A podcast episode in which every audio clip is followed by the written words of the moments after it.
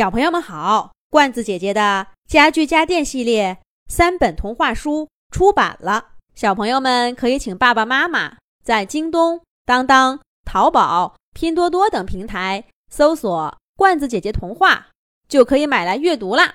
这一集的动物西游节目，罐子姐姐继续给小朋友们讲《兔兔糖糖》系列故事，快来救救大熊猫的第二集。月宫小兔兔、小老鼠糖糖和一众动物神仙朋友们来到四川的竹林，先救了险些被泥石流冲走的小熊猫宝宝。糖糖刚把小熊猫宝宝放在安全地带，小熊猫妈妈就来接他们了。兔兔、糖糖，你们来的正好，这里好多动物都遇到困难了。我们下山的时候就看见一群金丝猴。有好几只受伤了，我们想帮也帮不上，你们快去看看吧。小熊猫妈妈一边抱着不停哭的孩子，一边对兔兔糖糖说道。孙悟空一听有金丝猴受伤，立刻就不淡定了，他抢着跟小熊猫妈妈问了金丝猴的位置，也不跟大家打招呼，就驾着云彩飞了过去。不一会儿功夫，他就带着三只金丝猴宝宝和五只受伤的成年金丝猴回来了。这些小猴子们充满崇拜地看着孙悟空，又让他体验到了几千年前在猴群当大王的豪情。兔兔、糖糖和其他动物神仙也忙不迭地逆着山路往上走，看见被困住的动物，就帮他们出来。遇见受伤的，就赶紧给治伤。这场泥石流，真是山林遇到的一场大灾难。动物们都感到十分的无助。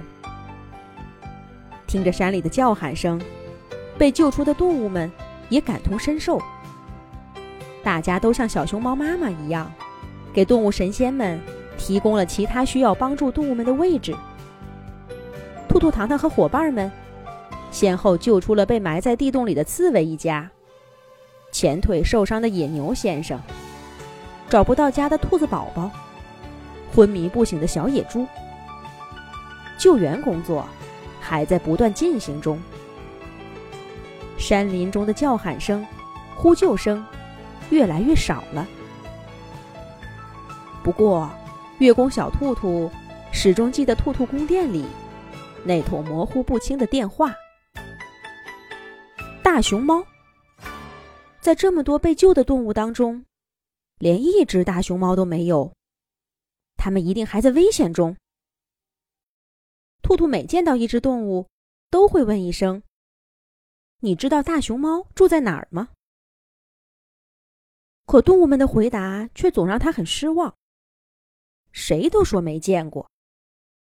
有一只年老的狐狸还很确定的跟他说。这一带没有大熊猫，我是不会记错的。这是怎么回事呢？难道我们来错地方了？那就说明还有其他地方也发生灾难了。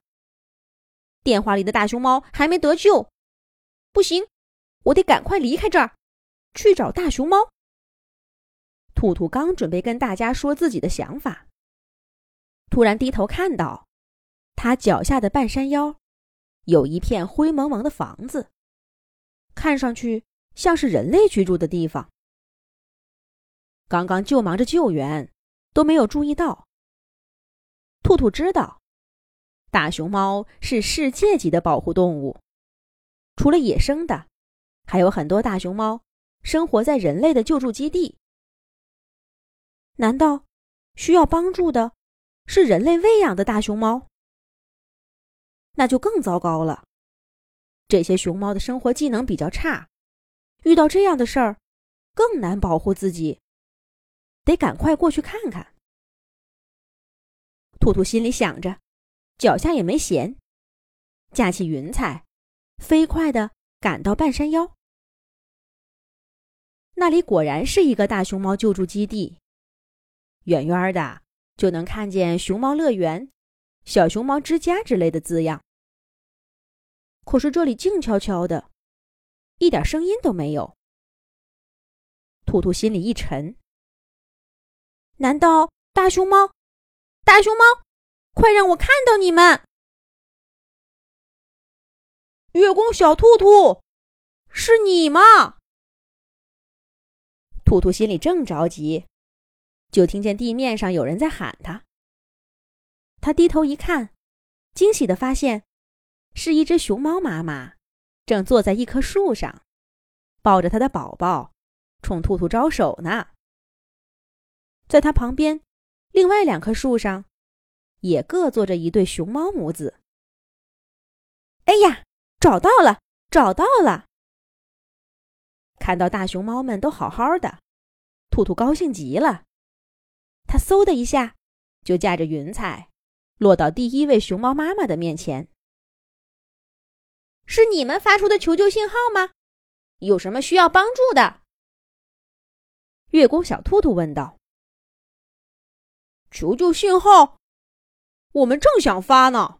山洪爆发的时候，我以为地震了，赶紧带着宝宝跑出来。后来发现没事儿，我就赶回了熊猫馆。却发现工作人员一个都不见了，只好带着宝宝又出来了。兔兔，你来的正好，快帮我们找找，这里有什么吃的？我们和宝宝们都饿了。吃的好办，可是那警报声。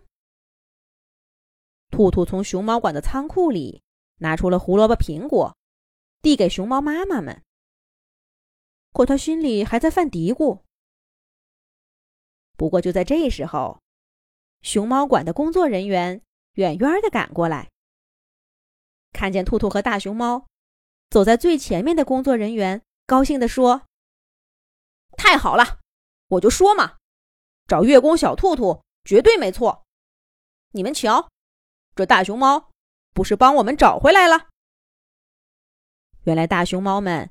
第一时间避险出走，工作人员到处找不到，这才给兔兔宫殿打了电话，然后又分头去找。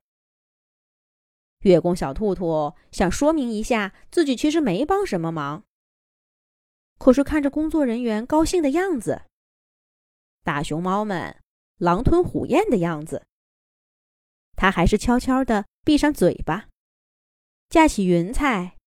追上了糖糖和伙伴们的脚步。